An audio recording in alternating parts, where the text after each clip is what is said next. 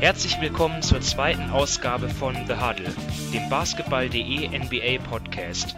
In regelmäßigen Abständen kommen von nun an Redakteure aus unserer NBA-Redaktion zusammen, wie auch schon der Name des Podcasts sagt, und wir werden über die aktuellen Geschehnisse in der besten Basketballliga der Welt ähm, diskutieren und sprechen. Und ja, so heute die zweite Ausgabe und äh, das Line-up aber wie in der letzten Woche. Und zwar begrüße ich einmal mehr meinen Kollegen Sven Scherer. Hallo Sven. Hallo. Und wieder mit dabei Dominik Cisani. Hallo Dominik. Hallo. Mein Name ist Simon Wisser und ja, es ist, wie schon gesagt, die zweite oder die dritte NBA-Woche, also etwas mehr als zwei Wochen in der Regular Season sind rum und wir haben Halloween heute, wo wir aufnehmen. Ähm, erscheinen wird der Podcast dann am Tag darauf, also an Allerheiligen. Und ja, wir wollen das als Anlass nehmen, Halloween, um äh, über die Teams zu sprechen, bei denen es bislang relativ gruselig lief. Und dort ähm, haben wir uns sechs Teams rausgepickt, die wir jetzt nacheinander besprechen wollen. Und den Anfang machen, wenig überraschend, die Cleveland Cavaliers. Dort gibt es einige Themen, die zu besprechen sind. Äh, nach sechs Spielen und Niederlagen wurde bereits der Trainer entlassen, Tyron Lue, der mit den Cavs auch Meister geworden ist im Jahr 2016. Und ja, dafür interimsmäßig im Moment Larry Drew an der Seitenlinie. Dann gibt es noch ein paar andere Themen, und zwar Kevin Love fällt für mehrere Wochen aus. Äh, J.R. Smith hat ein bisschen aufgemuckt und es gibt auch Trade-Gerüchte um Kyle Korver. Aber zunächst mal der Reihe nach. Also Tyron Lue wurde entlassen. Äh, Gerüchten zufolge soll es Meinungsverschiedenheiten gegeben haben zwischen ihm und General Manager äh, Kobe Altman, was äh, jetzt nicht den sportlichen Erfolg betrifft in den ersten sechs Spielen, sondern vor allem die Verteilung der Spielzeit. Der GM wollte, dass äh, ja, Veteranen wie J.R. Smith oder Kyle Korver aus der Rotation genommen werden, heißt es äh, in den Berichten. Und den jüngeren Spielern sollte mehr Spielzeit gegeben werden. Das hat Loh auch teilweise gemacht dann im dritten Spiel. Danach hat er die beiden aber wieder spielen lassen. Und auch Besitzer Dan Gilbert wollte, dass äh, der Pick, der achte Pick Colin Sexton mehr Minuten bekommt. Äh, Sven, jetzt zunächst mal zu dir. Deine Einschätzung dazu, ähm, ja, wie, wie schätzt du das ein? Ja, also grundsätzlich eine Entlassung nach sechs Spielen ist immer eine ganz komische Geschichte.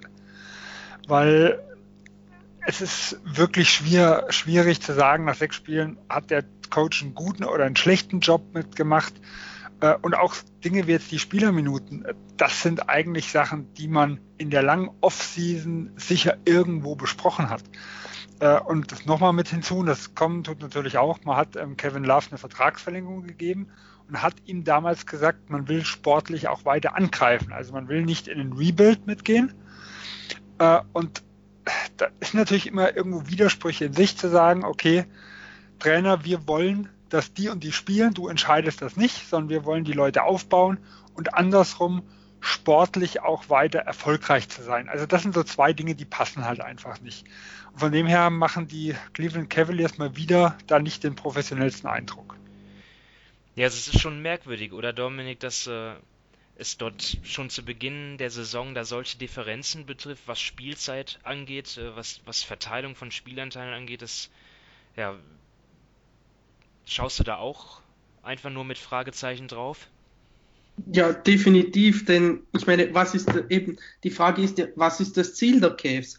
Wollen sie konkurrenzfähig bleiben? Dann kann ich und, äh, konkurrenzfähig bleiben und eventuell ähm, versuchen, um die Playoffs mitzuspielen. Dann kann ich, dann kann ich Lou verstehen, dass er den Veteranen Minuten gibt. Will Cleveland aber eher eben die jungen Spieler einsetzen, denen viele Minuten geben und deren Entwicklung fördern, dann müssen diese natürlich spielen. Aber wie Sven schon gesagt hat, man hatte im man hatte drei Monate Zeit im Sommer, das abzuklären mit Tai Lu mit, mit Kobe Altman und mit Dan Gilbert. Und sie haben es nicht geschafft. Und jetzt wird er nach einer Handvoll Spielen gefeuert. Das ist einfach Quatsch und zeigt, dass bei der Franchise einfach sehr, sehr vieles falsch läuft, denn letztes Jahr hatten auch die, ähm, die Phoenix Suns ihren Coach nach drei Spielen gefeuert. Sowas sollte es niemals geben. Man hat ewig lange Zeit im Sommer, um abzusprechen, wie man die kommende Saison angehen wird. Und eben, man verlängert mit einem Kevin Love und so weiter. Also irgendwas müssen sie ja sich gedacht haben bei dem Kader, nicht nur, dass junge Spieler Minuten sind, sondern eben, dass man auch konkurrenzfähig bleiben will. Und dann verstehe ich nicht, wie man nach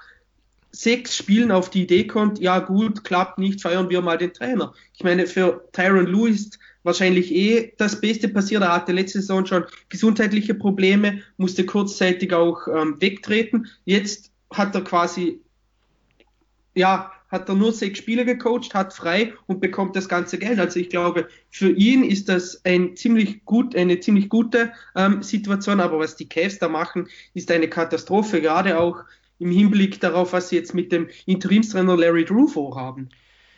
Also wir wissen natürlich nicht, was hinter den Kulissen, ob es irgendwelche Vereinbarungen gegeben hat, irgendwelche Absprachen. Äh, ist natürlich auch nicht super, wenn, wenn sich dort so ein GM oder ein Besitzer in die Arbeit des Trainers einmischt, aber ich meine, solche Vorgaben kann es ja schon geben, die jungen Leute einzusetzen und wenn dann äh, wirklich Korver und Smith eingesetzt worden sind, obwohl das so nicht sein sollte, wissen wir alles nicht. Jetzt ist auch unklar, was geht, äh, wie geht es weiter auf der mit, mit der Position des, des Trainers in Cleveland. Larry Drew übernimmt das jetzt erstmal vorübergehend. Äh, die Cavs sondieren mit Sicherheit den, den Markt, äh, wägen die Optionen ab. Äh, ja, Drew hat, hat auch schon so, ein, so eine Äußerung abgegeben, dass er, dass er schon ein bisschen enttäuscht war, dass es da noch kein Gespräch gegeben hat, aber das wird wahrscheinlich, da werden, da wird die, die Entscheidung wahrscheinlich jetzt auch irgendwann fallen. Also ich habe einen Namen gelesen, das war halt Avery Johnson, der äh, auch der Coach war von Sexton in seinem College-Jahr in Alabama und die beiden haben wohl ein ziemlich enges Verhältnis. Und Johnson hat ja auch schon Erfahrung als Head Coach. Fünf Jahre war er äh, aktiv bei den Mavs und den Nets, mit den Mavs auch die Finals erreicht, lange Spielerkarriere gehabt. Äh, Sven, hast du irgendwie einen Namen gelesen oder, oder was oder ähm, wo, gibt es etwas, womit du rechnest mit einer Lösung? Ja gut, Avery Johnson ging heute durch die Presse. Ähm, generell, obwohl ich es jetzt nicht mit Cavs in Verbindung gebracht habe, ist ja der Name Rick Pitino wieder aufgetaucht, der äh, in Boston mal einen kläglichen Versuch gestartet hat. Ähm, äh, kann ich aber, da ich jetzt kein College-Experte bin, relativ wenig zu sagen, vor allem ist es ja schon, ach, müsste schon zehn Jahre her sein, dass er in Boston trainiert mit hatte. Aber der wird zumindest auch mit der Liga wieder in Verbindung gebracht. Aber wenn jetzt Cleveland schon Interimscoach geholt hat, wird ja dieser, der Job vermutlich erst äh, im nächsten Sommer ausgeschrieben. Und wer bis dahin denn dann noch auch von den jetzt aktiven Coaches auf dem Markt ist, das wissen wir ja noch gar nicht. Ja, Dominik, jetzt ist auch die Frage, wie geht es mit, mit J.R. Smith weiter, weil er hatte jetzt auch schon im ersten Spiel nach Lunig gespielt und sich dort ziemlich erbost, also ziemlich erbost darauf reagiert. Ähm, er hat sogar überlegt, das Team zu verlassen, ist dann doch geblieben. Glaubst mhm. du, dass das eher ein Störfaktor jetzt sein kann oder spielt er eigentlich gar nicht so eine große Rolle und es geht nur darum, wann man ihn tradet? Ja, ich meine, Störfaktor kann er immer sein, ob er spielt oder ob er nicht spielt. Und das Problem ist ja, wer will ihn aufnehmen? Also ich sehe da nicht so viele Kandidaten. Er hat in den letzten Jahren einfach enorm von LeBron, der ganzen offenen Würfen, profitiert. Da, ja, das haben wir dann auch über die eine oder andere Sache hinweg, auch wenn er ja letztes Jahr auf einen Assistenztrainer eine Suppe geworfen hat. Also, das sind wirklich Dinge, ähm, die nicht sein dürfen und deshalb weiß ich nicht, ob, ob die Cavs ihn überhaupt so leicht loswerden. Sie haben ihm ja eben die Option gegeben, ob er ähm, eine, eine gewisse Zeit lang vom Team weggehen will.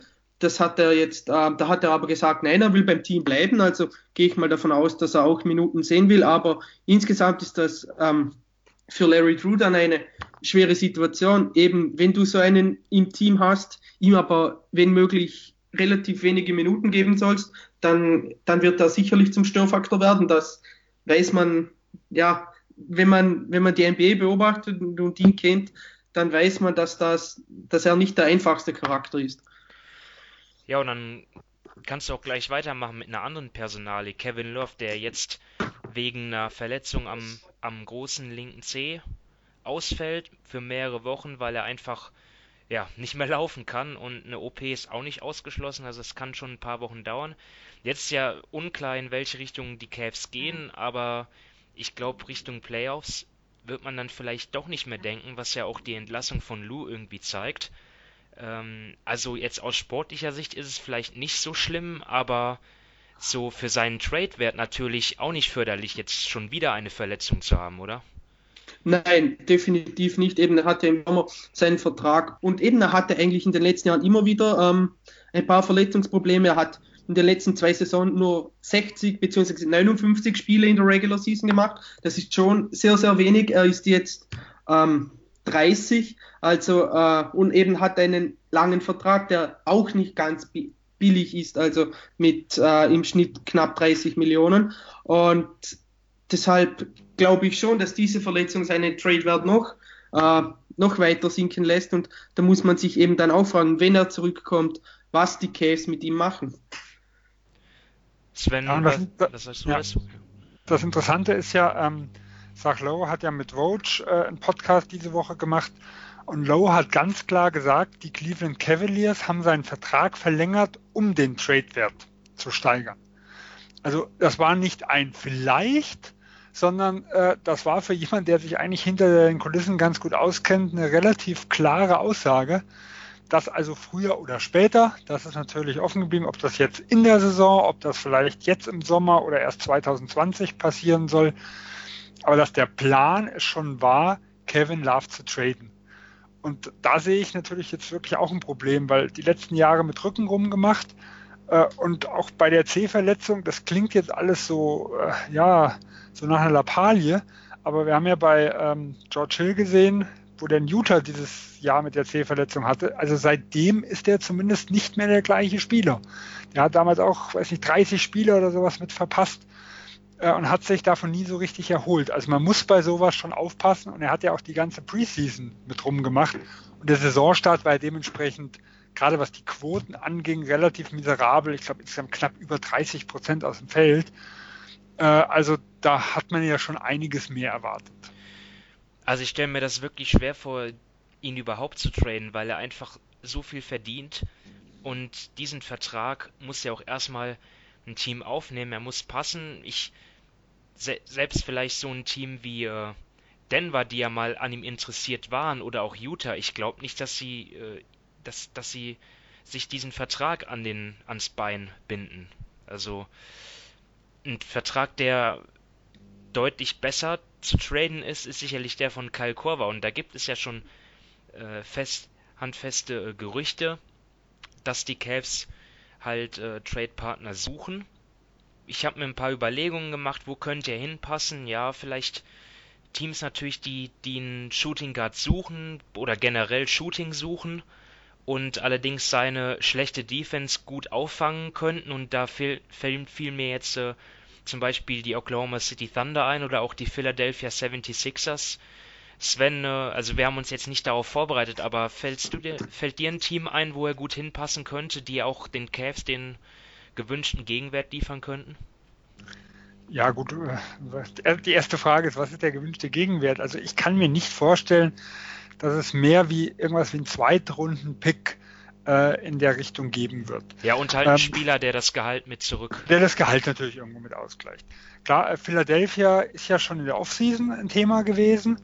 Äh, also da könnten wir zum Beispiel sagen, okay, Bayless, so irgendwas in der Richtung Bayless, vielleicht mit einem Jungen, mit, mit Cosma ist momentan im Gespräch, der hat einen Trade gefordert, ähm, dass man so ein Paket schnürt nach Philadelphia. Klar, Oklahoma Shooting brauchen die auch dringend äh, Washington, die ja noch auf unserer Agenda stehen, äh, könnten vielleicht so jemanden, der von außen schießen kann und vielleicht etwas Leadership reinbringt, ähm, auch ganz gut gebrauchen.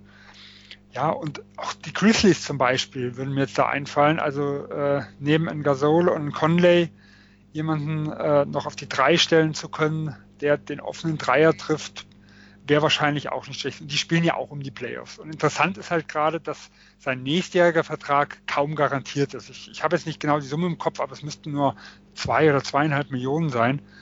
Das heißt, sein Vertrag ist fast auslaufend. Also es wird schon für einige Teams interessant sein.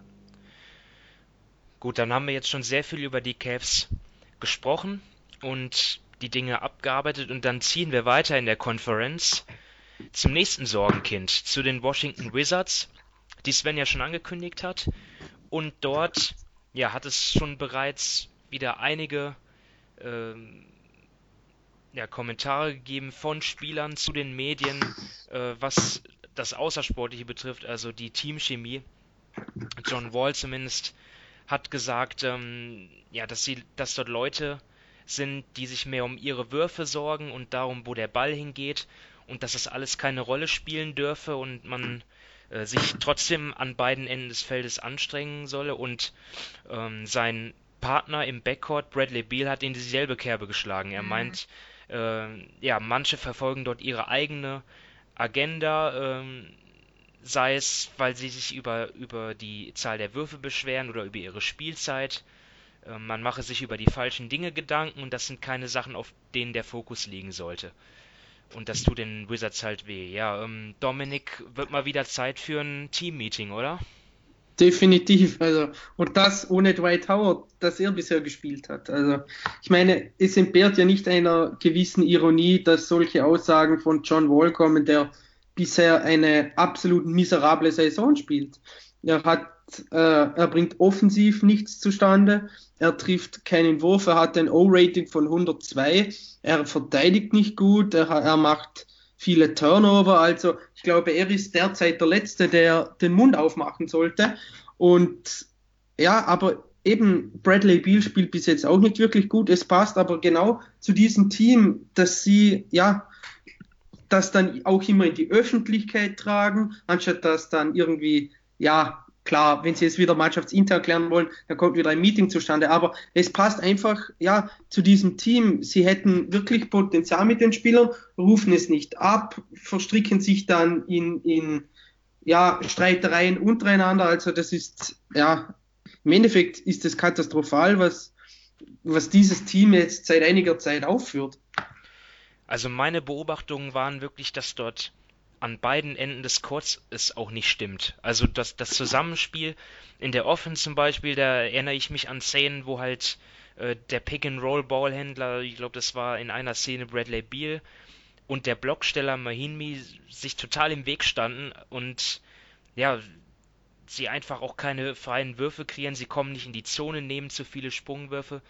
Beal, ähm, hast du schon angesprochen, eigentlich für mich noch besser in dieser Saison bislang als Wall, aber auch er verfehlt zu viele freie Würfe. Und in der Defense stimmt auch die Abstimmung nicht, wo Gegenspieler aus den Augen verloren werden, wo auch, ja, für mich auch in, in vielen Fällen zu leicht geswitcht wird. Also das, das hat für mich dann auch was, was wirklich mit, mit Einstellungen zu tun, dass, die ein, ein, dass das Team einfach zu faul ist, vernünftig zu kommunizieren. Ähm, Ballverluste sind auch noch ein Thema. Also Sven, was, was ähm, ist da für dich, was sticht dort heraus, was dort im Argen liegt? Ja, also äh, ich, ich sage mal, ich tue mich da gar nicht groß über falsche Taktik oder sonst irgendwo was beschweren, weil der Hauptpunkt ist für mich erstmal, das Team kämpft nicht füreinander. Also man sieht das irgendwo ganz klar. Es gab, äh, ich habe jetzt die Szene nicht gesehen, aber ich habe hab gelesen, dass Markus Morris ja ähm, in, in einem Clipperspiel dann zu Boden gegangen ist. Und zwei Clipperspieler sind sofort zu ihm gegangen, weil er sich vor Schmerzen gekrümmt hat und haben nach ihm geguckt und es war kein Washington-Spieler in der Nähe. Also das ist für mich symptomatisch irgendwo, äh, dass das gegnerische Team nach dem nach einem Wizard-Spieler irgendwo guckt. Und ähm, ein Zitat von Scott Brooks nach dem Spiel zu Doc Rivers war äh, so nach dem Motto, dass er auch gern ein Team hätte, das gern zusammen Basketball spielt. Also das hat, das hat Brooks Rivers gesagt. Er hat das nachher, äh, ja, gemeint, das wäre eine, eine Aussage aus Frust gewesen oder sowas, aber es trifft halt einfach genau zu. Es kommt keine Hilfe, die boxen nicht aus. Äh, und äh, das Memphis-Spiel heute Nacht, ich habe jetzt nur ein paar Minuten, also ich glaube, Mitte, Mitte letztes Viertel hatte ich eingeschaltet. Und die ersten Szenen, die ich gesehen habe, war, äh, da, da läuft Sam Mack hat den Spielaufbau gemacht, Mike Conley stellt einen Block, geht raus äh, an die Dreierlinie und wird überhaupt nicht verteidigt. Es geht keiner mit, äh, keiner macht ihm den Wurf schwer, ganz offener Dreier. Kurz, kurz danach eine Szene kommt er ganz offen zum Korb mit dem Korbleger. Dann Marc Gasol von der Freiwurflinie und vom Dreier komplett offene Würfe. Es hat keiner Bock, um es mal ganz klar zu sagen. Also keiner reißt sich da irgendwo den Hintern auf. Jeder macht so Dienst nach Vorschrift, hat man da das Gefühl. Äh, ja, und das, selbst so ein talentiertes Team hat halt dann ein wirkliches Problem. Jetzt soll ja am Freitag Dwight Howard zurückkehren.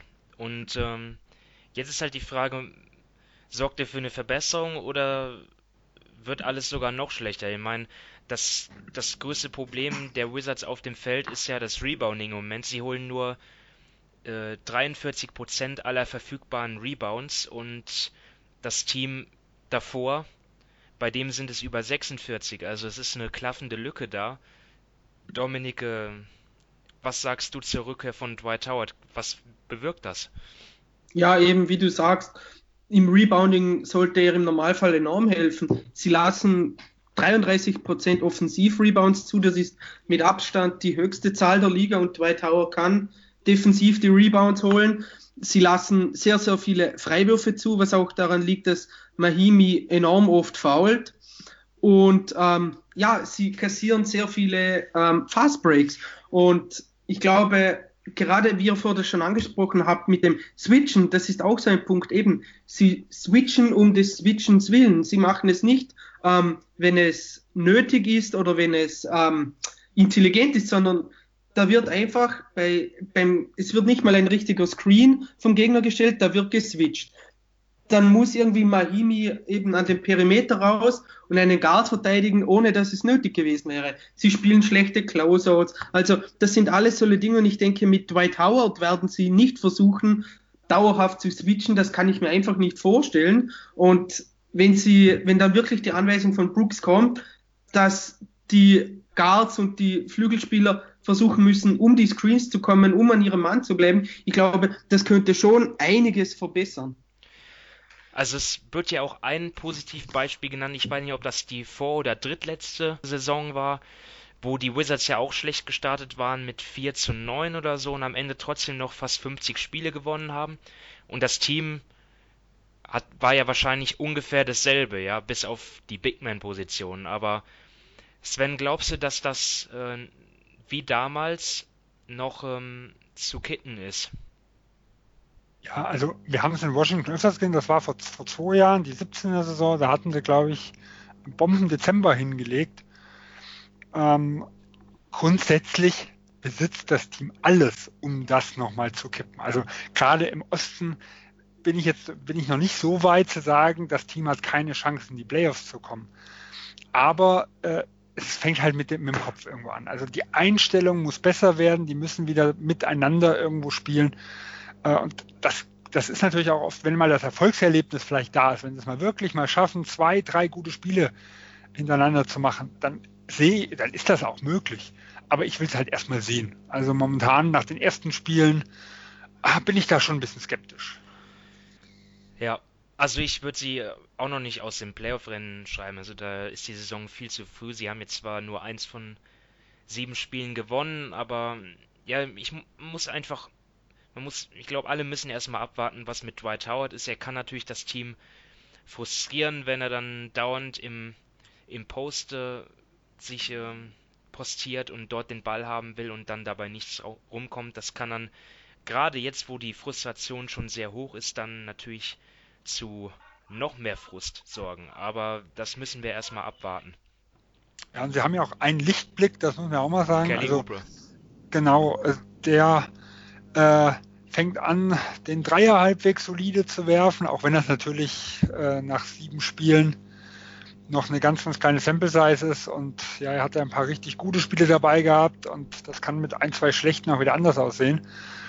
Ähm, aber da ist ja schon mal, wenn der wirklich funktioniert und ein Otto Porter, der ja so ein bisschen der Sündenbock quasi der ersten zwei Wochen war, Der hat ja von Scott Brooks ständig drauf bekommen, dass er nicht äh, genug Einsatz zeigt und er soll mehr Würfe nehmen und er soll sich mehr bewegen, weil sie wollen ja mit Wall schneller laufen. Äh, das heißt, sobald halt der Ball bei Washington ist, soll er vorsprinten und alles. Also er hat ja sehr, sehr viel Kritik bekommen. Und wenn er sich auch mal wieder äh, fängt, dann ist, äh, da ist ja Potenzial nach oben. Und auch ein John Wall sieht rein körperlich wieder besser aus wie in der letzten Saison, wo er immer wieder angeschlagen war. Ähm, aber das Ganze zeigt halt noch nicht äh, in, Produkti also in Sachen Produktivität.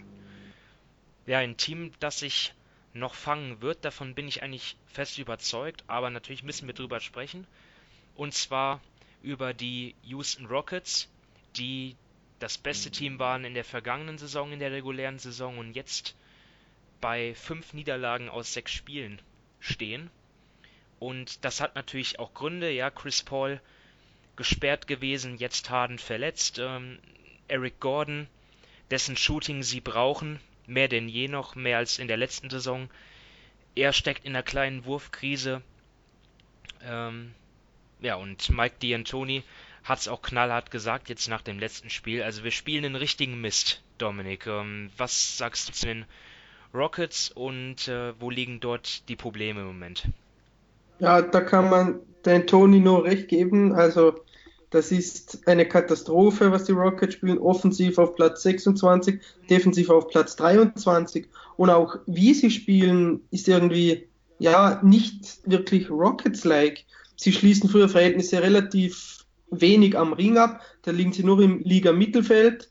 Ähm, sie nehmen zwar immer noch viele Dreier und wenig Mitteldistanz, aber sie treffen überhaupt nicht. Sie treffen weder den Dreier, noch treffen sie ähm, am Ring. Sie treffen auch überhaupt nicht aus der Mitteldistanz. Klar, es kommt dann auch hinzu, dass eben Harden Spiele ausgefallen ist, äh, Chris Paul Spiele ausgefallen ist. Aber eigentlich sollte man meinen, dass ein Team mit solchen, ja, mit dem Shooting das kompensieren kann. Und aber ja, das sind ja, offensiv sind das die Dinge und defensiv merkt man dann eben auch die Abgänge eines ähm, Trevor Reese oder Luke Barmute, denn die ganze letzte Saison der Rockets ist ja darauf hinausgelaufen, dass sie die Warriors schlagen wollten. Und deshalb haben sie von Spiel 1 weg in der Regular Season immer geswitcht, switch, switch, switch. Und das hat dann zum Ende hin wirklich sehr, sehr gut geklappt. Und jetzt haben sie zwei enorm wichtige Spieler ähm, verloren eben mit den beiden genannten und haben dann einen, ja, Carmelo Anthony bekommen, der defensiv ein riesiges Loch ist. Und das sind, ja, das sind dann Punkte, das kann dann auch ein Team wie die Rockets nicht mehr kompensieren, gerade wenn dann zum Beispiel Harden und Carmelo Anthony auf dem Feld stehen. Heutzutage kannst du es bei dem Spacing in der MP, bei dem guten Shooting der allermeisten Teams nicht mehr, dir nicht mehr erlauben, wenn du zwei Spieler auf dem Feld hast, die überhaupt nicht verteidigen. Also, wir haben ja schon sehr viel gesprochen, auch in der, im, in dem Preview-Podcast zum Beispiel, über die Abgänge von Ariza und Barmute. Also, dass die Defensiv, Defensive schwächer geworden ist, zu dem Fazit sind wir gekommen. Aber was ich jetzt zum Beispiel bei der jüngsten Pleite gegen Portland gesehen habe, das hat für mich nichts mit den beiden zu tun, sondern einfach mit, mit Anstrengung und ähm, ja, auch mit Kommunikation, wo ich, wo ich dann Szenen gesehen habe, wo einfach eine einfache Penetration gereicht hat, um dort zum Korbleger zu kommen für die Trailblazers oder wo dann einfach so der Big Man bedient wird und, und ja, in diesen Szenen kommt, das ist keine Help Defense, einfach gar nichts. Das ist, das ist für mich eine Einstellungssache, oder Sven? Ja, also definitiv. Ich glaube, wann war der, der Lauf, den die Portland hatte, mit das zweite oder mit das drittes Viertel? Da haben sie aufgesteckt. Also da, da hat man wirklich gesehen, äh, okay, der Frust aus den ersten Spielen sitzt tief, ähm, ein Harden ist nicht dabei, äh, getroffen haben sie auch nicht. Ich glaube, Chris Paul hat zehn der ersten elf Würfe oder sowas verschossen. Ähm, ein, ein, Eric Gordon hat so gut wie nichts getroffen, ein Garrett Green hat nichts getroffen, also von außen waren sie, was weiß ich, 11 von 39 oder so, also katastrophale Werte. Und irgendwann hat man auch gemerkt, okay, äh, äh, jetzt jetzt hören wir auch auf zu kämpfen, das Spiel haken wir ab, obwohl sie eigentlich vorher, ich glaube, drei oder vier Tage Pause hatten. Also Portland hatte ja ein relativ schweres Programm davor, wenn Houston relativ frisch in die Partie gekommen ist. Und das ist natürlich äh, immer ungut zu sehen, wenn so ein Team mit, von dem Kaliber her einfach sagt, äh, wir schenken die Geschichte ab und sie, sind halt, sie sehen wirklich frustriert aus. Wobei ich bin halt ganz ehrlich, um die Offense mache ich mir jetzt gar nicht so viel Gedanken. Ich glaube, in Gordon wird nicht 23 Prozent über die Saison schießen. In Chris Paul, äh, der ist noch nicht dann. Also äh, das kann ich mir auch nicht vorstellen. Schlimmer sieht es halt momentan wirklich defensiv aus. Ähm, klar, ihr habt ja angesprochen, die zwei Abgänge die sind äh, schwer zu verkraften. Dann in James Ennis, der ja so die Ariza Light-Rolle einnehmen sollte, wo man ja auch gedacht hat, okay, der kann beide Forward-Positionen spielen, der kann auch ein bisschen switchen. Der wird ja noch einige Wochen vermutlich fehlen. Ähm, und mittlerweile steht Mello wieder teilweise auf der 3. Und am Anfang der Saison hieß es, äh, sie wollen ihn als Small Ball 4er oder sogar als Small Ball 5er nutzen. Und sage ich auch, das sind auch die einzigen zwei Positionen, wo er defensiv irgendwo tragbar ist. Und wenn sie ihn jetzt aus Personalgründen wieder auf die drei stellen müssen, das ist halt wirklich katastrophal. Und mit, mit Mello kannst du nicht switchen. Also äh, das funktioniert einfach nicht. Und dementsprechend sieht man auch, wie katastrophal die Defense aussieht. Ich hab, was habe ich ausgeguckt? Sie lassen 69 Prozent am Korb zu und äh, kriegen auch die viertmeisten Versuche dort. Also das heißt, sie werden trotzdem Capella, der da unten steht, unterm Brett eigentlich komplett vernichtet. Und das ist halt, weil draußen nichts funktioniert. Und gut, in Capella auch nicht in der Form momentan ist, in der in der letzten Saison war. Ja, also und Nene ist ja im Moment auch nicht da. Und das schwächt die Rockets, glaube ich, schon. Also der hat noch gar nicht gespielt. Und natürlich als Backup schon wichtig für Capella, auch wenn das äh, Tucker zeitweise auch übernehmen kann. Jetzt hat als Profiteur Isaiah Hartenstein dafür auch schon einige Einsätze gehabt, aber bei ihm merkt man schon noch, dass er sich erstmal an die NBA gewöhnen muss. Da sind schon noch ganz, ganz andere Kaliber als in der G-League. Wenn wir jetzt mal bei den Rockets sind, dann ist das vielleicht auch eine Gelegenheit, über ein angebliches Trade-Paket zu sprechen, das in der letzten Woche die Runde gemacht hat. Und zwar geht es einmal mehr um Jimmy Butler und dort soll es äh, also ein Angebot geben oder gegeben haben, dass die Rockets bereit wären, irgendwie vier Erstrunden-Picks abzugeben von 2019 bis 2025. Man kann ja immer nur in jedem zweiten Jahr seinen Erstrunden-Pick traden. Dominik, kannst, kannst du dir sowas vorstellen, was was hältst du von, von der Idee von Houston, dann sozusagen ja all in zu gehen? Ja, ich bin kein Freund davon, denn für mich ist das nicht mal mehr all in, das ist all all in, wenn man wirklich bis die ganzen Picks abgibt. Ich meine, überlegt man sich mal, wie du gesagt hast, bis 2025 oder da sind, da ist Chris Paul weg, da ist ähm, James Harden, ja, ist jetzt 29, am Ende, ja. Ja, eben, also da ist da am Ende und ich kann mir nicht vorstellen, dass es da niemals zum Neuaufbau kommt. Und wenn da dann alle Picks weg sind, könnte es dann eventuell so aussehen wie bei den Nets, wobei das natürlich der Extremfall war. Ich kann mir aber auch vorstellen, dass eben Daryl Morey jetzt wirklich alles daran setzt, Butler zu bekommen, Meister zu werden und dann irgendwann die Rockets verlässt. Und dann wäre es ja nicht mehr sein Problem davon ab weiß ich nicht mal, wie sehr Butler in das Team passt. Butler ist ein überragender Spieler, keine Frage, aber ich weiß nicht, wie gut er bei den Rockets hineinpasst und er könnte ja auch im Sommer dann das Team wieder verlassen. Und für mich wäre einfach das Risiko zu groß, vier First Rounder abzugeben für einen Spieler, der entweder nächsten Sommer gehen kann, der eventuell nicht hundertprozentig in das Team passt oder dem man dann einen ewig langen Vertrag vorlegen muss, der er dann auch nie mehr wert ist. Also ich kann mir auch nicht vorstellen, dass die Rockets, sprich Daryl Morey, das jetzt machen werden, dass sie dort jetzt ungeschützte Draftpicks abgeben. Und dann ist halt die Frage wiederum auf der anderen Seite, macht Minnesota das? Ja, dann kriegen sie 2019 und 2021 dann den 26. bis 30. Pick und 2023 und 2025 dann vielleicht einen Lottery Protected Pick ähm, und Tom Thibodeau, bei dem ist ja eh die Frage, interessiert den irgendein Pick im Jahr 2023, 2025? Also Sven, siehst du da irgendwie eine Möglichkeit, dass so ein Trade zusammen zustande kommt? Ja, also nehmen wir mal an, also Protections muss man ja sagen, sind äh, bei solch einem Trade relativ schwierig. Die Problematik an der Geschichte ist, es kann ja nur jeder zweite Pick getradet werden und maximal die nächsten sieben. Das heißt, wenn eine Protection dort drin ist, kann das nicht zum Beispiel umgewandelt werden in einen, sagen wir mal 2015 ist Top 5 protected und dann kriegen sie halt 2026 den Pick. Das funktioniert nicht. Der 2026er ist nicht zu traden. Der geht über sieben Jahre hinaus und die dazwischen, zwischen der jeweiligen zwei, kann man auch nicht traden, weil der danach ja wieder in Minnesota ist. Den kann man höchstens tauschen, so wie es in Brooklyn irgendwo gemacht wurde. Also wenn eine Protection drin ist, muss ja eigentlich eine Umwandlung, wie gesagt, entweder ein Tausch oder eine Umwandlung in Zweitrunden-Picks passieren. Das macht ja diese Protection schon relativ schwierig. Ähm, aus Minnesota Sicht kommt natürlich darauf an, wie er geschützt ist. Also wenn ich jetzt einen, zum Beispiel einen Pick nur habe, der wie jetzt der, der Sacramento-Pick dieses Jahr von Philadelphia ähm, Pick 1 geschützt ist und ansonsten nach Boston geht, dann ist das zum Beispiel ein Schutz. Wir haben eine 86-prozentige Wahrscheinlichkeit, selbst wenn Houston das schlechteste Team ist, dass dann dieser Pick nach Minnesota geht. Dann Pick 1 geschützt würde mich jetzt nicht allzu sehr stören. Ist er Lottery geschützt, sieht die Sache natürlich anders aus. Ich muss aber sagen, ähm, sagen wir mal, im schlimmsten Fall der Fälle, die ganzen Dinge wären ungeschützt.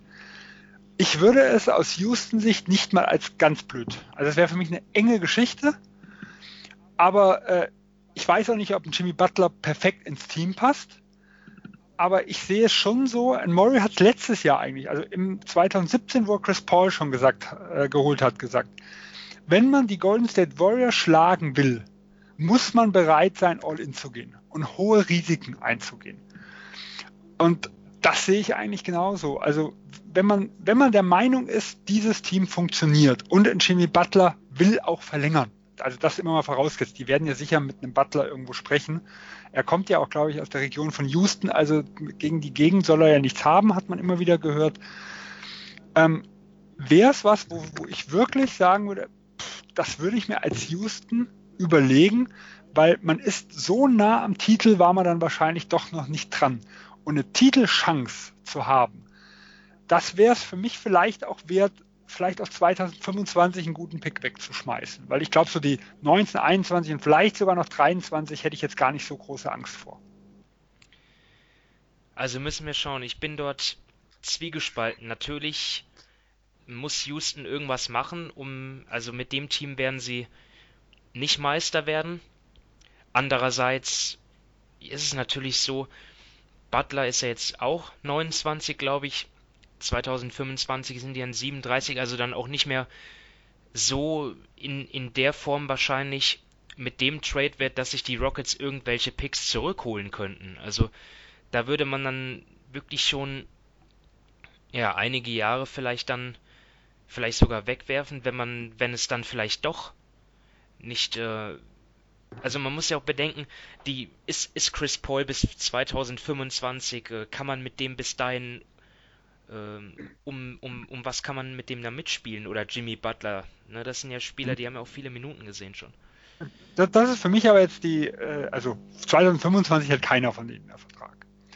So, also selbst ein Hardens-Vertrag, wann läuft der aus? Boah, müsste, ich jetzt, müsste ich jetzt selber gucken, aber müssten 23 oder 24. Nein, die Verträge irgendwie. laufen noch nicht so lange, aber, man, aber der, im Optimalfall behält man das Team bis dann zusammen. Ist nicht realistisch. Nee, um Gottes Willen. Äh, Chris Paul kann man, also kann man danach nicht nochmal einen großen, sagen wir zumindest keinen großen Vertrag irgendwo mehr geben. Wenn der 22 abläuft, ist das Ding durch. Und auch ein Jimmy Butler, der hat, wird einen neuen Vertrag bekommen, also im höchstmöglichen Fall bis 24, dann ist der wahrscheinlich auch durch. Also äh, was 2025 ist, das muss man wirklich mal sagen, das steht komplett in den Sternen und da könnten sie auch eventuell einen sehr, sehr guten Pick verlieren. Ähm, die Frage ist, wenn ich so nah dran bin und es gibt Teams, die bauen über Jahre auf und da kommt nichts bei raus, äh, geschweige denn den Titel. Wenn ich so nah dran bin, opfer ich vielleicht sogar einen möglichen sehr guten Lottery-Pick 2025, um diese Chance noch einmal zu verbessern. Äh, Toronto zum Beispiel, die sind jetzt in der Liga seit knapp 25 Jahren und haben noch nicht einmal die Finals gesehen. So, wenn du als Houston jetzt die Chance hast, wirklich nochmal um den Titel zu spielen, ist es dann wirklich so schlimm, einen 2025er guten Pick irgendwo zu opfern. Und ich sage auch ganz ehrlich, ich verstehe auch nicht ganz die Vergleiche mit Brooklyn. Ja, die Strukturen sind ähnlich. Es wären vier Picks, also in Brooklyn war es drei Pick und ein Swap. Ähm, in, Houston wären es halt äh, irgendwo vier Picks. Es wäre so, man würde, also mit dem Paket, was ja am, am ehesten gehandelt wird, äh, ein Knight und ein Chris quasi zwei Verträge dumpen. Das müsste man ja auch bezahlen, das muss man ja auch mitsehen. Also den, die würden ja in Minnesota nicht umsonst aufnehmen. Damals in Brooklyn wurde Garrett Wallace mit seinem miesen Vertrag noch mitgedammt. Diese Struktur ist ähnlich, aber der Riesenunterschied ist, wir haben mit Houston ein Team, was vor der Saison in allen Rankings, sagen wir, zwischen zwei und fünf irgendwo lag. Die würden nichts Brauchbares abgeben und einen Jimmy Butler, einen Top-10-Spieler, bekommen. Brooklyn war vor dem Trade äh, nicht, im Mittelfeld gesetzt und wurde erst nach dem Trade vielleicht in Richtung Top 5 überhaupt gesehen. Und sie haben selber gesagt, wir haben ein Window von ein bis zwei Jahren. Houston, sage ich mal, vielleicht drei, so irgendwo was in der Richtung. Drei, vielleicht sogar irgendwo vier. Äh, also es ist schon ein Riesenunterschied, ob ich jetzt ein Team bin, was der Hauptkonkurrent als mit Hauptkonkurrent von Golden State geht, der Jimmy Butler dazu bekommt, oder in Brooklyn Nets, die in die uralte, sag ich mal, Kevin Garnett und Paul Pierce bekommen und quasi noch auf ein Jahr setzen, vielleicht ja so ein, so ein Dallas Mavericks 2011 äh, Upside-Jahr zu haben. Und wenn ich wirklich so nah an einem Titel dran bin, kann ich es auch verstehen. Ich sage nicht, dass es eine eindeutige Entscheidung ist, aber kann ich es auch verstehen, zu sagen, so, ich versuche jetzt alles, um noch den Titel zu bekommen und selbst, wenn es nachher nicht klappt, wenn es mich Haus und Hof kostet. Ja, den Netzvergleich hätte ich jetzt auch nicht angestellt. Ja, aber gut, den Netzvergleich habe ich ja so auch nicht wirklich gebracht. Nee, nee ich sage, den habe ich, äh, aber den hat man öfters gehört und gelesen. Ja, ich weiß jetzt nicht, ob ich mitgehen würde, wie du sagst, dass sie drei, eventuell vier Jahre ein Titelfenster haben, wenn Butler kommt, denn ich meine, Chris Paul ist jetzt 33, Jimmy Butler wird 30 und hat auch unendlich Minuten gesehen, ist auch nicht immer verletzungsfrei. Also ich würde da eher zu zwei, höchstens drei Jahren tendieren, denn Chris Paul, ich glaube nicht, dass man mit ihm, wenn er 36 oder so ist, noch wirklich mit ihm rechnen kann, denn dafür hat er auch schon in den letzten Jahren zu viel mitgemacht. Aber wie du sagst, klar, wenn man Golden State attackieren will, dann muss man wirklich alles daran setzen.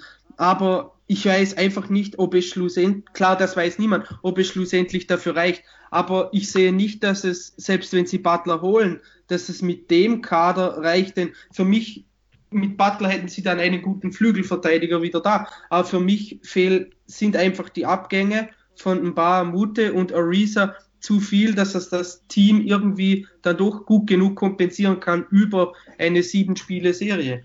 Ja, wobei ich muss sagen, eine, ähm, eine Small Ball Lineup gegen die Warriors, um es mal so aufzustellen, ich nehme jetzt mal wirklich wie letztes Jahr den Capella äh, ein bisschen Hintergrund und zu sagen, okay, ich stelle einen Tucker auf die 5, äh, ich nehme einen Butler auf die 4, der gegen KD dann äh, direkt spielt, wie ein Ariza letztes Jahr, einen Eric Gordon, der letztes Jahr auch dann viel auf der 3 gespielt hat, äh, und dann einen Paul und einen Harden. Das, und dann einen Capella noch als Backup, in Anführungsstrichen, also starten haben sie ja auch anders, aber ich sage mal, noch als äh, Joker von der Bank, dann habe ich noch einen Ennis. Ähm, gut, in Mello weiß ich, muss, gucken wir mal, was wir davon noch äh, irgendwo zeigen können und äh, eventuell noch mal jemanden, den sie im Buyout-Markt holen.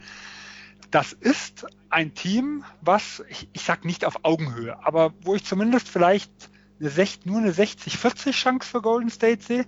Und wir dürfen nicht vergessen, wir reden jetzt nur von 2019 ähm, in Golden State kommt im, äh, im nächsten Sommer zwei wichtige Komponenten. Und das ist Free Agency Kevin, Kevin Durant, Free Agency Clay Thompson. Clay Thompson scheint zumindest alle äh, zu denken, er wird in Golden State bleiben. Bei KD ist es ja eine relativ offene Geschichte, so was die Expertenmeinungen sind. Also wie stark Golden State im nächsten Jahr ist, das ist ja überhaupt noch nicht offen. Ja, aber man muss ja natürlich auch sagen, klar, wenn sie diese Small Ball 5 haben, wäre das gut, aber erstens können die auch nur für eine begrenzte Minutenzahl eingesetzt werden und zweitens muss man auch, man muss ja davon ausgehen, dass Harden und Paul mindestens das Niveau von der letzten Saison erreichen. Und wenn man sich ihre Zahlen mal ansieht, nur alleine Houston hat letztes Jahr unheimlich viele ISOs gespielt und da war Harden und Paul waren da fast die besten in der gesamten Liga und ob sie nochmal solche Zahlen erreichen können, ist auch fraglich. Und deshalb, man muss halt einfach es so sehen. Houston muss wirklich am absoluten ja, Optimum spielen, damit sie gegen Golden State gewinnen können. Denn Golden State hat einfach einen viel höheren Floor, eine viel höhere, ja, eine Chance, dass sie auch mal schlechte Spiele haben können. Und ich weiß wirklich nicht, ob ein Butler, so gut er ist, das dann wirklich rausreißt. Das ist natürlich die Frage, wie der Fit wirklich funktioniert, weil es sind natürlich Theoriemodelle, die wir haben. Äh, nur weil man einen Star dazu bekommt, heißt das nicht, dass ein Team automatisch deutlich besser wird. Weil das funktioniert halt nun mal äh, nicht immer so. Ich addiere Jimmy Butler und äh, tu dem seine Top Ten Wert einfach um draufschlagen. Es geht ja meistens irgendwo auf Kosten anderer. Aber es ist, ich sehe halt das momentane Team eigentlich nicht mehr als ja, Contender irgendwo schon noch, aber die brauchen wirklich viel, viel Dusel, um es mal so zu sagen. Und es muss alles passen. Äh, ich sehe sie nicht mehr auf dem Niveau wie letztes Jahr, wo man ihnen realistische Chance geben kann, Golden State zu schlagen. Und das wäre mit einem Jimmy Butler schon da. Auch wenn ich Golden State weiterhin als Titelfavorit Nummer 1 sehen würde. Aber man ist halt dicht dran. Wenn alles funktioniert. Ja, müssen wir schauen. Also steht ja in den Sternen, ob Butler überhaupt nach Houston getradet wird. Ich denke, wenn sich dort äh, wieder was regt, dann, dann sind auch die Heat wieder im Rennen. Ich, ich ähm, rechne eigentlich auch mit den Sixers, dass die da, dort auch einsteigen, weil die sich vielleicht auch denken, ja, ähm, jetzt nur auf die Free Agency zu setzen nächstes Jahr ist vielleicht auch ein bisschen riskant. Dort gibt es viele Konkurrenten. Müssen wir mal schauen. Dann er setzt ja, an, er heute Nacht aus, äh, offiziell verletzt, äh, aber es wird ja schon wieder gemunkelt, dass er sich heute Nacht quasi weigert zu spielen, um Druck auf Minnesota auszuüben. Aha. Ja, werden wir mit Spannung Vote und Charms überbieten sich da wieder in den Meldungen. es geht um Sekunden wahrscheinlich. Ich habe es ja, jetzt ab, nicht gesehen ab, eben, aber. Ab heute kann ja auch Knight und Chris getradet werden. Also ab heute wäre dieses Theoriemodell Houston, äh, Minnesota auch möglich. Das war gestern noch nicht der Fall. Ja, werden wir schauen. Ähm, jetzt gehen wir erstmal nach LA zu den Lakers und die stehen seit der vergangenen Nacht bei 2 zu 5, beziehungsweise seit der Nacht davor bei 2 zu 5 nach der Niederlage in Minnesota. Und meine Meinung ist eigentlich relativ Klar, ich sehe das noch relativ entspannt. Ja, es ist ein Team mit vielen neuen Spielern. Die Preseason war kurz, da müssen sich erstmal, da muss Coach Walton äh, erstmal die richtige Rotation finden. Das Auftaktprogramm war nicht so, nicht so leicht. Sie haben viele Spiele auch nur knapp verloren. Also jetzt für mich noch keinen Grund zu sagen, Alter, das, das läuft ja total schief. Aber natürlich möchte ich jetzt mal die Meinung von Dominik hören. Wie schätzt du das ein? Ne? die Sachen, die dort nicht so gut laufen, ne? machen die dir, dir Sorgen schon? Ja, gewisse Sachen schon. Also eben, man hat eine Point Differential von minus 0,3. Das ist jetzt wirklich, das spricht ja eigentlich auf eine eher ausgeglichene Bilanz hin. Das hat man jetzt nicht. Also man spielt eigentlich von dem her besser, als es die Ergebnisse aussagen. Was mir einfach Sorgen macht, ist, ja, das Herumgetüftel von Luke Walton. Er hat gegen die Wolves hat er 24 verschiedene Lineups verwendet. Das ist, ja, das kann ich mir überhaupt nicht erklären. Also, das ist ja, viel zu viel. Und da können die, dann, dann wählt er auch immer wieder Lineups eben von, von Spielertypen her, die überhaupt nicht zusammenpassen. Er setzt für viel zu lange Zeit dann eben Rondo mit Lance Stevenson, ein, er lässt dann Rondo immer mit LeBron spielen und so weiter, obwohl da andere Spieler viel besser dazu passen. Er müsste zum Beispiel Brandon Ingram und LeBron viel mehr staggern und so weiter. Also das sind Punkte, die Walton ja relativ schnell herausfinden sollte, wie er spielen will, mit welchen Lineups. Ich habe da aber leider nicht so viel Hoffnung, denn er hat letztes Jahr auch bis in den Jänner hinein gebraucht, um endlich seine acht bis neun Mann Rotation zu finden. Und wenn er dieses Jahr wieder so lange braucht, dann könnte es auch zu spät sein. Andererseits, ich meine, defensiv wusste man, dass es ähm, schwer wird. Da ist man jetzt ligaweit auf Platz 26. Man, ja, man ist beim Rebounding sehr, sehr schlecht. Das ist wirklich ein großes Problem. Man hat keinen wirklichen Backup zu McGee. Das merkt, das merkt man enorm. Und dann hast, dann hast du auch immer wieder eben Verteidiger wie LeBron oder Rondo, die es entweder nicht mehr können oder nicht mehr wollen. Und das ist dann ein Riesenproblem, wenn die zusammen auf dem Feld stehen mit einem Kyle Kuzma oder eben ohne McGee. Denn dann fällt defensiv alles in sich zusammen. Und was eben auch der Fall ist, man hat zwar enorm viele Abschlüsse am Ring, trifft diese gut und ähm, ja, hat ein hohes Tempo, aber das hat eben auch den Nachteil, dass wenn du deine Würfe um den Ring herum nach Drives zum Beispiel nicht triffst, dann bist du in der Transition Defense immer in der Unterzahl. Also da fehlt dir immer ein Mann und das merken bis jetzt die Lakers enorm. Da sind sie nicht geordnet, da spielen sie eben immer mit mindestens einem Mann weniger und da bekommt man viel zu viele einfache Punkte.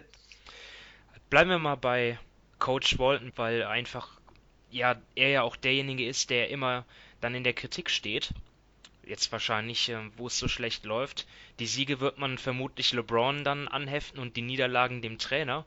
Und ich stelle jetzt mal einen Vergleich auf zwischen ihm und Eric Spolster damals in Miami, die ja beide zwei Jahre Erfahrung hatten als Head Coach, bevor LeBron kam. Davor als Assistant aktiv gewesen.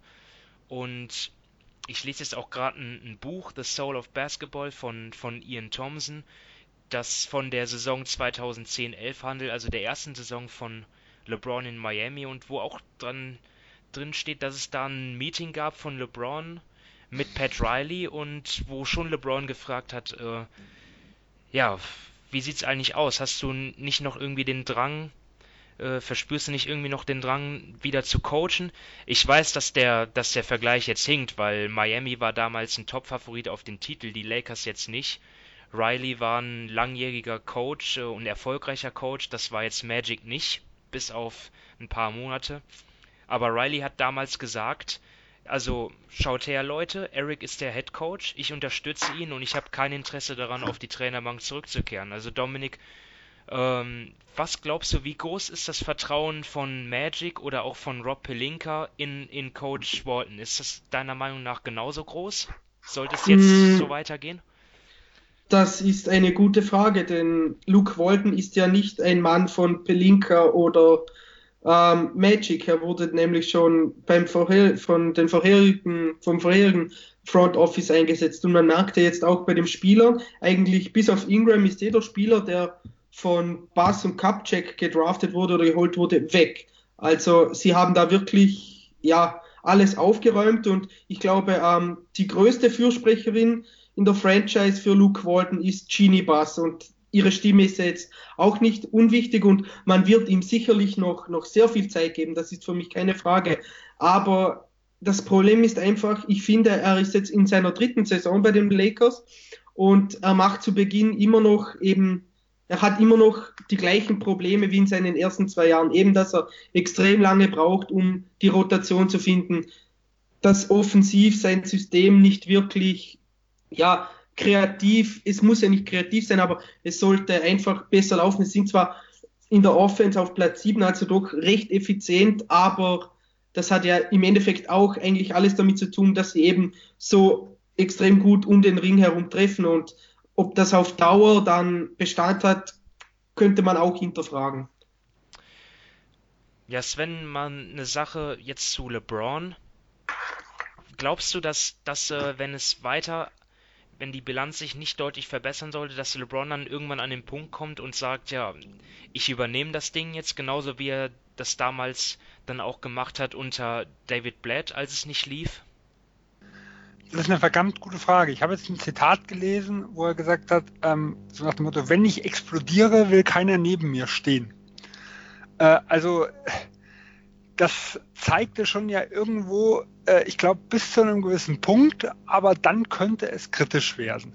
Wobei vom Grundsatz her, glaube ich, also er hat sich ja schon, er weiß ja schon, auf was er sich eingelassen hat. Ich glaube, dieser Punkt kommt wirklich erst, wenn es wirklich die Gefahr läuft, die Playoffs zu verpassen. Weil ich glaube, dann geht es wirklich auch um seine Legacy irgendwo. Dann gibt es richtig Druck. Und da sehe ich jetzt noch, also natürlich ein 2 zu 5 Start im Westen ist nicht die beste Voraussetzung bei der Konkurrenz. Aber sind wir ehrlich, mit dem Startprogramm, was sie hatten, für eine neue Mannschaft, wo wir schon immer wissen, wenn LeBron irgendwo hingegangen ist, dass die Startschwierigkeiten haben, weil es nicht so einfach ist, LeBron in ein Team mit rein zu integrieren. Was hätten wir vielleicht erwartet? Vielleicht ein 3 zu 4 Start. Also vielleicht äh, mit, mit einem Sieg äh, mehr. Äh, das wäre so die Erwartung gewesen. Deswegen glaube ich, dass wir noch nicht an dem Punkt sind. Ja. Aber wenn das wirklich so weit kommt, dann glaube ich, boah, dann könnte es wirklich kritisch werden. Und es sind schon auch ein paar Dinge, die, die mir so negativ aufgefallen sind. Für mich jetzt das erste, was gerade aus dem letzten Jahr wer überhaupt nicht ken kennt, Los Angeles verliert die engen Spiele. Äh, also im letzten Jahr hat Cleveland mit den 50 Siegen, die sie hatten, ich glaube sechs, sieben oder sogar acht Siege, lagen sie eigentlich über ihren prognostizierten Wert. Also LeBron hat alle Spiele an sich gerissen und dominiert am Schluss. Ähm, und momentan, was haben das Denver-Spiel war das einzig enge, was sie irgendwo gewonnen haben. Und die anderen haben sie auch wegen LeBron, muss man sagen. Also der mit den Freiwürfen im ersten San Antonio-Spiel, dann hat er sich was gegen Minnesota oder gegen San Antonio, gegen Minnesota. Wo sich, ja, wo er sich auf dem Fuß, also wo er sich vertribbelt hat. Ja, dieser Turnover da, ja. Ja, genau, in, in der Schlussphase. Gegen die Spurs ähm, verwirft er zwei Freiwürfe. Okay, davor hat er das Team in die Verlängerung geworfen, aber. Ja. ja, man muss ja einfach sagen, er spielt bis jetzt noch nicht auf seinem Niveau. Es ist einfach so. Defensiv macht er noch nicht. Eben, er, er ist defensiv macht er noch weniger als sonst. Und das war vorher schon nicht viel, also da ist er wirklich eine absolute Katastrophe. Und offensiv, ja, ist das auch noch zu wenig. Ich meine, in der ersten Hälfte gegen, gegen Minnesota hat er irgendwie zwei von acht oder drei von neun geworfen und das darf einfach nicht sein. Also da muss er sich schon auch selbst an die Nase fassen und seine Leistungen hinterfragen, wie er spielt und was er zeigt. Aber offensiv, sage ich mal, habe ich noch das Gefühl, er will die Leute mit einbinden. Das ist so ein bisschen wie Westbrook und äh, Jimmy Butler im letzten Jahr zu, zu Saisonbeginn, wo die auch einen ganz, ganz holprigen Start hatten, wo man aber wirklich das Gefühl hatte, sie wollen ihre Teamkollegen äh, mit einbinden. Das hat mal mehr oder mal weniger gut funktioniert. Und da sieht man jetzt auch in vielen Situationen, hatte ich so das Gefühl, ich habe einen Abschluss von James erwartet und es kam aber der Pass. Das stimmt, äh, ja. So, so, so in Situation. Defensiv ja. bin ich da auch sehr, sehr kritisch. Also für mich eine ganz bezeichnende Szene war in dem Spiel gegen Houston. Da war äh, der Einwurf Seite von, ich glaube, es war Josh Hart. Ähm, der hat LeBron James überworfen. Und Garrett Green hat den Ball bekommen. Äh, LeBron James wartet in der Zone. Green dribbelt raus an die Dreierlinie, nimmt einen ganz offenen Dreier und macht das Ding mit rein. Und kein Schritt geht ein James raus, obwohl sie zwei gegen zwei eigentlich spielen das ist so für mich äh, bezeichnend irgendwo gewesen für das, was er defensiv leistet, keinen Meter zu viel. Ja, man hat das Gefühl, ich, ich, also es kommen zumindest die Gerüchte auf und man hat defensiv immer wieder das Gefühl, dass er noch nicht auf, in Topform irgendwo ist. Vielleicht liegt es natürlich auch da, dass er so, so schnell spielen und dass er, äh, dass er dann so viel laufen muss halt mit. Das und hat ja auch körperlich nochmal zugelegt, weil er Richtung Playoffs mehr Center spielen soll. Das sind natürlich alles Punkte, die wir noch sehr, sehr schwer beurteilen können. Also sind schon Dinge, wo ich, wo ich überlegen bin. Und zweitens, das hat auch Dominik angesprochen, Ingram sah für mich ganz stark aus im Minnesota-Spiel, als LeBron auf der Bank saß. Und er kam, fand ich, überhaupt nicht gut zurecht mit LeBron.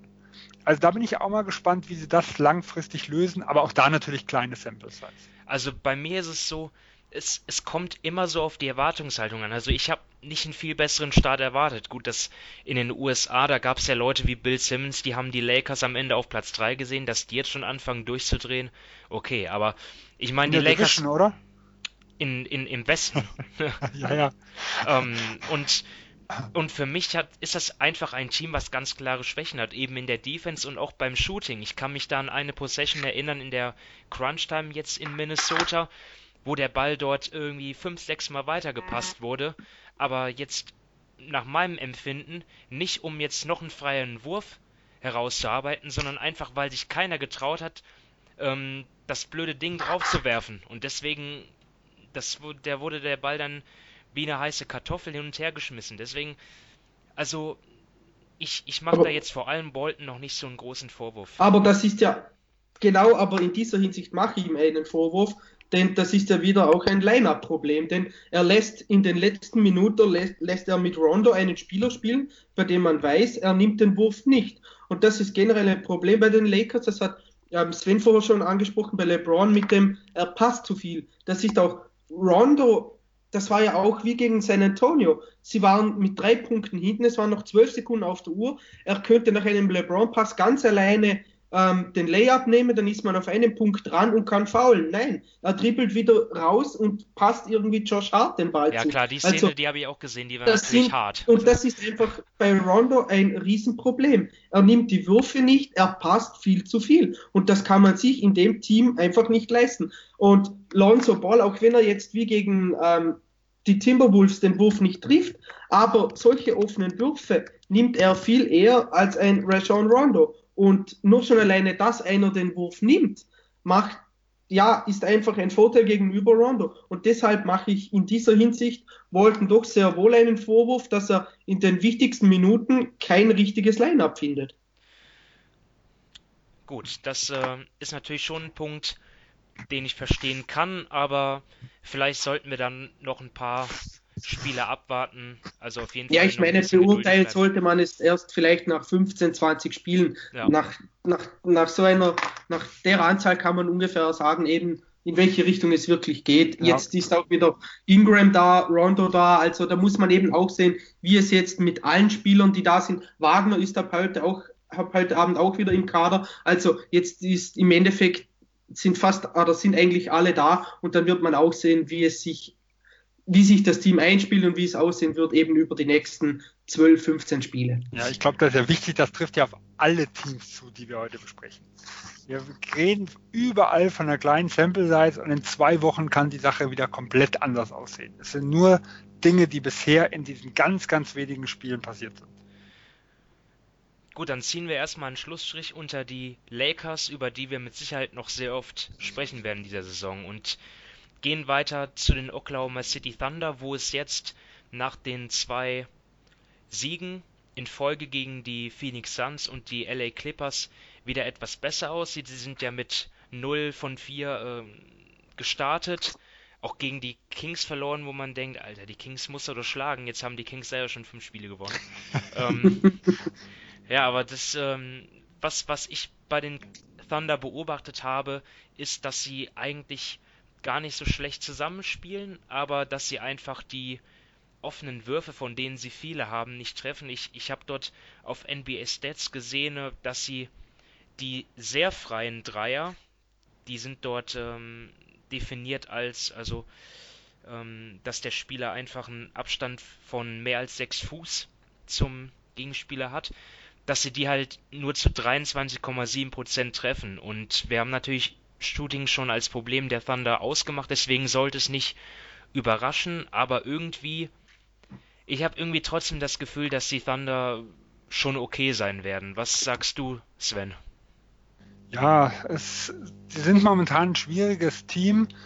Äh, ich glaube, die Panik, die da gemacht wird, ist ein bisschen übertrieben, ähm, weil was man natürlich den 0 zu 4 Start äh, mit, dem, mit der Niederlage bei den Kings ist natürlich eine Katastrophe. Also für ein Team mit den Ambitionen muss man, muss man da ganz klar sagen. Aber, und das dürfen wir auch nicht vergessen, Russell Westbrook hat die gesamte Vorbereitung nicht mitmachen können, die ersten zwei Spiele verpasst und ist, wie eigentlich zu erwarten war, äh, danach sehr, sehr eingerostet zurückgekommen. Also gerade das, ah, wann war, wann haben diesen, diesen weiten Dreier genommen? War das gegen Boston oder gegen ja, Sacramento? Gegen Boston.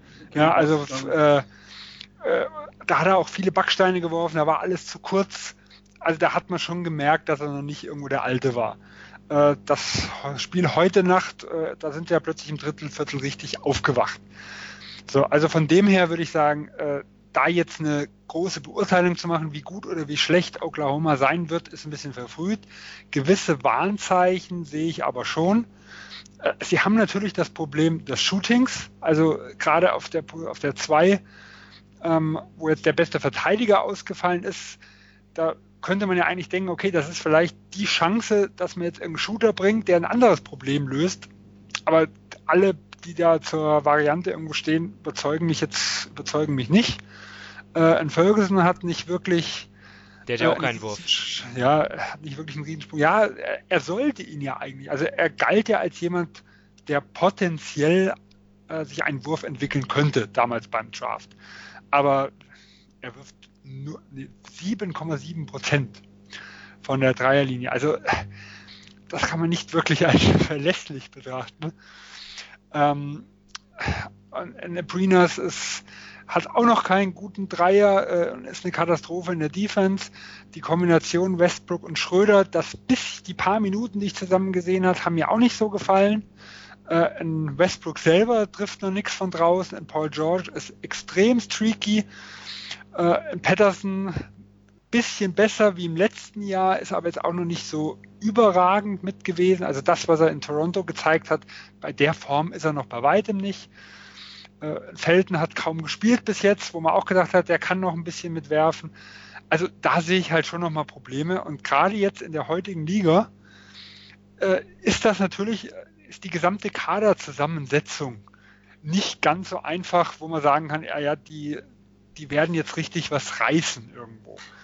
Äh, und auch die Regeländerung, das muss man auch sagen, ist, glaube ich, Oklahoma äh, ein Team, das da am schlechtesten wegkommt. Die sind das zweitbeste Offensiv-Rebounds-Team. Nur nach dem Offensiv-Rebound hat man plötzlich weniger Zeit. Äh, und die neuen Regeln tun ja mehr so die Off-Ball-Moves, äh, also diese, dass man, dass man den Spieler dort nicht allzu hart angehen darf wenn irgendwelche Off-Ball-Screens und sowas gelaufen werden. Das ist ja grundsätzlich eine Schwäche von Oklahoma, weil sie halt auch die Schützen nicht haben. Also selbst wenn sie die Leute frei bekommen, äh, treffen die ja nicht in dem Maße. Äh, und deswegen bin ich mal gespannt, wie sich das noch entwickelt. Also ich sehe die Ampel auf gelb, äh, aber noch nicht im roten Bereich. Ja, ein Thema, eine Frage, die wir uns gestellt haben in der Preview, die wir auch als wichtig erachtet haben für den Saisonverlauf der Thunder ist, was macht Russell Westbrook äh, abseits des Balls. Und jetzt ist es ja so, ja, auf, auf der Shooting Guard Position klafft eine große Lücke, deswegen Dennis Schröder, auch wenn er jetzt von der Bank kommt, spielt schon ein paar Minuten mit Westbrook zusammen. Ähm, Dominik, hast du da schon irgendwelche Beobachtungen gemacht, irgendwas Interessantes festgestellt, was dort mögliche Entwicklungen anbetrifft von den beiden Guards abseits des Balls? Ja, ich sehe da bis jetzt noch keine große Weiterentwicklung. Ich meine, das System ist im Endeffekt wie die letzten paar Jahre. Es ist Westbrook. Sie sind Vorletzter bei den Pässen. Sie treffen nichts von draußen und ohne Westbrook läuft halt gerade offensiv kaum was zusammen. Eben mit ihm haben sie ein O-Rating von 108 und ohne ihn von 93. Auch wenn natürlich die Sample Size wieder klein ist. Und man muss auch sagen, Schröder spielt bis jetzt ziemlich schlecht. Also er trifft gar nichts und da passt dann das Zusammenspiel zwischen den beiden oder das Zusammenspiel, Zusammenspiel zwischen den beiden wird dadurch eben noch schwieriger. Denn Schröder hat zwar letztes Jahr, glaube ich, den äh, Spot-Up-Dreier relativ ordentlich getroffen bei den Hawks, aber auch das ist nicht sein Spiel und auch nicht das von, von Westbrook. Und ja, sie bewegen sich beide nicht wirklich gut abseits des Balles und da muss man irgendwann dann auch mal sagen, dass Billy Donovan ja, vielleicht am Ende seines Lateins angekommen ist. Denn er ist jetzt nicht erst seit dieser Saison Coach bei OKC, sondern jetzt auch schon einige Jahre und es hat das Spielsystem an sich hat sich in dieser Zeit kaum weiterentwickelt. Eben, es wird Off-Ball, gibt es kaum Bewegung, egal ob es jetzt Westbrook, Schröder, der einzige ist, der einzige, der sich dort noch ein wenig bewegt, ist meist Paul George. Der machte das aber auch schon früher. Also ich glaube, das ist einfach so ein generelles Problem und was mir eben auch nicht gefällt bei OKC ist, ähm, dass Jeremy Grant so viele Minuten im Vergleich zu Patrick Patterson bekommt. Denn Sven hat auch schon gesagt, klar, Patterson ist nicht auf dem Niveau, auf dem er in Toronto war, keine Frage. Aber im Vergleich zu Grant ist das dann schon ein relativ großer Unterschied, gerade wenn sie das Shooting brauchen. Patterson trifft den Dreier jetzt diese Saison bis jetzt mit 38 Prozent bei dreieinhalb Versuchen. Grant nimmt zwar auch über drei Versuche, aber trifft ihn nur zu 20 Prozent. Und wenn man dann eben ein Line-Up hat mit Schröder und Westbrook, dann brauchst du im Idealfall mindestens eben George und Patterson auf dem Feld, damit du das Feld wenigstens ein wenig breit machen kannst. Und wenn du das nicht bringst, sondern eben einem Jeremy Grant knapp 30 Minuten gibst, ja, dann kann, verstehe ich schon, warum sie relativ wenig von draußen treffen und auch nicht viele Versuche haben. Das war jetzt eigentlich meine an Abschlussfrage an Sven. Die Spielverteilung Jeremy Grant bekommt aktuell 30 Minuten pro Spiel bislang. Patterson steht bei 20 Minuten. Der eine gibt auf dem Papier mehr Rebounding, wobei das bei Grant in dieser Saison noch gar nicht so sehr der Fall war. Der andere mehr Shooting. Findest du diese Spielverteilung angemessen, Sven? Das ist ganz schwer. Also auf dem Papier muss man sagen, muss eigentlich Patrick Patterson mehr spielen. Weil er ist eigentlich, also wo er letztes Jahr verpflichtet wurde, war ich eigentlich überzeugt, dass das eine super Verpflichtung von Oklahoma ist. Ähm, er war genau der Spieler, der, der wenig Volumen braucht, der die der, der von draußen trifft, der solide Verteidigung gespielt hat, der ein Advanced Stats Liebling war. Also da hat irgendwo alles gepasst, wo man gesagt hat, der passt perfekt auf die vier ähm, zu den Thunder. Nur natürlich, wir wissen nicht, was im Hintergrund alles passiert. Und äh, er hat im letzten Jahr schon das Vertrauen nicht gehabt, in diesem Jahr auch nicht in dem Maße. Er sieht bei weitem halt nicht mehr so fit aus.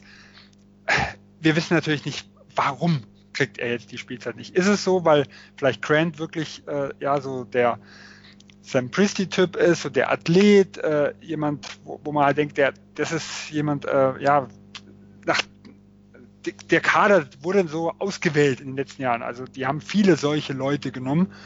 Oder liegt es halt darin, dass er nicht mehr so fit ist. Also er hatte ja letztes Jahr auch eine größere Verletzung äh, im Sommer dass er da immer noch irgendwelche Nachwirkungen hat und dass halt die Teamärzte sagen, okay, äh, 20, 25 Minuten, wir sind da lieber ein bisschen vorsichtiger. Das sind halt einfach Hintergrundinfos, die haben wir nicht. Ja. Ja, müssen wir mal schauen, wie es jetzt bei OKC weitergeht. Lichtblick für mich bislang Nerlens Noel, der in 15 Minuten pro Partie fast 8 Punkte auflegt, fast zwei Drittel oder ja genau zwei Drittel äh, seiner Feldwürfe trifft, mehr als 6 Rebounds. Darauf lässt sich aufbauen. Und dann kommen wir zum sechsten Team, nämlich den Boston Celtics. Die stehen jetzt gar nicht so schlecht da, was die Bilanz anbetrifft, was mit ihrer überragenden Defense zusammenhängt, aber laut NBA Stats der drittschlechteste Angriff mit einem Offensivrating von 100,8. Ähm, ganz kurz an euch beide die Frage, besorgniserregend oder nicht, Dominik? Nein, weil für mich einfach die Klasse der Spieler plus dieses Trainers zu viel ist, um am Ende, um also nach 82 Spielen oder ja, so eine schlechte Offense zu haben. Man muss ja auch bei ihnen sehen, sie nehmen relativ, oder sie nehmen die wenigsten Würfe der Liga am Ring, treffen diese auch nicht gut, dafür nehmen sie sehr viele aus der langen Mitteldistanz, Dreier treffen sie derzeit auch nicht. Ähm, die nehmen viele Pull-ups, und das ist eigentlich, ja, ich meine, das ist genau die Kombination, die eine schlechte Offense ausmacht. Aber eben mit solchen Spielern eigentlich wie Horford, Hayward, Tatum oder Kyrie Irving kann ich mir nicht vorstellen, dass sie über die Saison hinweg eine der schlechtesten Offenses der gesamten Liga sind. Das, das würde mich wirklich ja, erstaunen. Und dann noch an Sven. Was muss sich ändern? Wird sich was ändern? Ja, also für mich gibt es äh, zwei Faktoren. Der eine ist was, wo ich nicht als allzu problematisch sehe. Sie haben am Anfang der Saison sehr, sehr viel offene Würfe liegen lassen. Also zum Beispiel sind sie mit 2 zu 2 gestartet. Ähm, in diesen ersten vier Spielen wurden von allen offenen Dreiern, also weit offenen, äh, mindestens, mindestens vier Fuß Abstand, gerade mal 13 Prozent getroffen. Also das sind gute Würfe, offene Dreier. Und wenn ich 13 Prozent treffe, dann, dann kann das einfach nicht funktionieren. Und ich glaube, das Oklahoma-Spiel, das war so ein bisschen, äh, das hat so ein bisschen gezeigt, wo, wo das, wo das Problem ist und wo nachher auch die Lösung mit ist. Denn so, wir haben am Anfang hat Oklahoma einen 11 zu 2 Lauf hin, äh, hingelegt und Boston hat zwei offene Dreier und vier offene Midranger, also komplette offene Midranger versch verschossen in der Zeit. Im dritten Viertel, als diese Dinger gefallen sind, da lief die ganze Offense anders. Weil dann waren plötzlich die Räume da, äh, dann muss die Verteidigung ganz anders reagieren. Das ist zum Beispiel was, da habe ich jetzt keine Bedenken, weil äh, Irvin und Hayward, die zwei, die ja die Offense nach vorne bringen sollten, im letzten Jahr war die auch schon unteres Mittelfeld, die sind halt einfach noch nicht so fit, wie sie sein sollten. Also die sind momentan noch kein großer Positivfaktor. Ähm, das wird alles mitkommen. Äh, auf der anderen Seite, was mich ein bisschen mit stört, ist, äh, sie spielen noch ein bisschen wie in den letzten Playoffs. Das heißt, sie suchen das größte Mismatch, also es war zum Beispiel so wie, äh, wie gegen Philadelphia, und nicht den besten Wurf. In Philadelphia haben sie zum Beispiel oft einen Reddick sich ausgesucht und Bellinelli, der dann zum Beispiel sehr, sehr viel von Tatum attackiert wurde. Warum? Sie hatten keinen Irvin, sie hatten wieder keinen Hayward. Die Offense an sich war relativ schwach. Und dann haben sie einfach geguckt, gut, unser Fundament ist die Defense äh, und wir schauen eins gegen eins, dort schlagen wir sie. Aber dafür ist das Team eigentlich zu gut. Also da muss mehr Ballbewegung irgendwo mit rein. Sie müssen die guten Würfe suchen und nicht versuchen, wie in den Playoffs die Mismatches zu attackieren. Äh, und das ist halt was, das ist noch ein strukturelles Problem irgendwo. Das, ist, das macht mir noch ein bisschen mehr Sorgen, wie das jetzt die offenen Würfe verschießen. Ja, ich bin auch optimistisch bei den Celtics. Ich meine, Gordon Hayward muss erstmal integriert werden. Äh, das ist auch ein wichtiger Faktor. Ja, aus deutscher Sicht natürlich schade, Daniel Theiss. Jetzt für ein paar Wochen raus, ähm, hat sich verletzt an der Fußsohle. Eigentlich gerade gut reingekommen, am Anfang wenig gespielt, dann 17 Punkte und 8 Rebounds gemacht gegen Detroit. Sehr schade, ähm, ist ein paar Wochen raus, hoffentlich nicht länger und ja, da werden wir jetzt schauen, auf jeden Fall gute Besserung an Daniel Theiss. Und zum Abschluss beschäftigen wir uns jetzt noch mit einem Thema, was die Teamoptionen betrifft, der Spieler in den Rookie-Verträgen, die im, in der kommenden Saison in ihr drittes oder viertes Vertragsjahr gehen und dort gebe ich jetzt einfach mal ab an äh, Salary Cap Experte Sven Scherer, der uns das alles erklären wird, worum es dort geht und welche Spieler das betrifft und wo auch schon Entscheidungen gefallen sind. Ja, also von, von den, ich sag mal, zu, von den früheren Erstrunden-Picks gibt es momentan drei Spieler, die das betrifft. Also erstmal kurz zum Regelwert, bevor wir über die Spieler sprechen. Ähm, diese Spieleroptionen in Rookie-Verträgen, die laufen anders wie bei die den klassischen Free, äh, die Teamoption, wie bei den klassischen Free Agents. Dort ist es ja im Normalfall so, irgendwann, je nachdem wie sie das aushandeln, Ende Juni, haben die Teams die Möglichkeit zu sagen, diese Teamoption fürs nächste Jahr ziehen wir oder ziehen wir nicht. Bei den, bei den Erstrunden-Picks ist es so, die haben von Anfang an einen Zweijahresvertrag sicher und dann zwei Jahre mit jeweils einer Teamoption, die aber bis zum 1. November der Vorsaison gezogen werden muss. Bedeutet. Also bis heute sozusagen. Bis, genau, bis heute. Ähm, bedeutet der 2017er Jahrgang, da müssen die Teams bis heute entscheiden, ob sie die Option fürs dritte Jahr 2019-20 ziehen. Vom 2016er Jahrgang bis heute entscheiden, ob sie die Option vom vierten Jahr 2019-20 mitziehen. Äh, und die, die es alle gemacht haben, ich glaube, äh, die interessieren uns weniger, weil das ist das, was zu 90 Prozent der Fällen irgendwo passiert. Äh, aber drei Namen sind jetzt durchgesickert in den letzten zwei Tagen, wo das nicht passiert ist. Und das ist Henry Ellison von Detroit. Die haben darauf verzichtet, den Vertrag äh, nochmal ein Jahr zu verlängern. Der wird also nur noch bis 2019 in den Büchern stehen. Justin Patton von Minnesota, der quasi im Jimmy Butler Trade noch mit nach Minnesota kam. Und der prominenteste Name Tragan Bender von den Phoenix Suns, der wahrscheinlich zumindest ja für, für die meisten des, den meisten aufheben sein wird. Ja, und, und noch kurz seine Meinung dazu, vor allem zu Bender. Ich meine, vierter Pick. Die Suns geben ihn dadurch ja quasi auf. Ja, also so kann man sagen. Ähm, Im Endeffekt bedeutet es, sie haben die Option gehabt, zu sagen, glauben sie noch an ihn? Oder ist ihnen die knapp 6 Millionen, die sie 2019 dann mehr äh, zur Verfügung haben für Free Agents, ist ihnen das mehr wert wie diese Hoffnung, dass Bender im dritten Jahr äh, jetzt endlich mal sein Potenzial zeigt. Und die Phoenix Suns haben das zumindest ganz klar beantwortet. Also ich gehe davon aus, sie werden 2019 an einem Point Guard sehr interessiert sein. So sind ja zumindest alle Aktionen, die in den letzten Wochen gemacht wurden, zu deuten, dass sie sagen, 6 Millionen dort mehr äh, Cap Space ist mir wichtiger, wie diese kleine Hoffnung, dass ein Bender doch nochmal explodiert. Und scheinbar haben ja auch die anderen Teams äh, nicht allzu großes Interesse, weil ich kann mir gut vorstellen, dass Phoenix die letzten Tage versucht hat, ihn auch zu traden und zumindest nochmal einen Zweitrunden-Pick oder sowas rauszuholen, wenn man ja eh schon seine Option nicht zieht. Okay, und dann Dominik zum Abschluss deine Meinung. Ich meine, Bender ist ja trotzdem, er war einer der jüngsten Spieler des Drafts. Er ist immer noch erst 20. Glaubst du, es war fahrlässig, äh, ihn jetzt, also die, die Option nicht zu ziehen? Ähm, hm. Oder hat er dir einfach zu wenig gezeigt?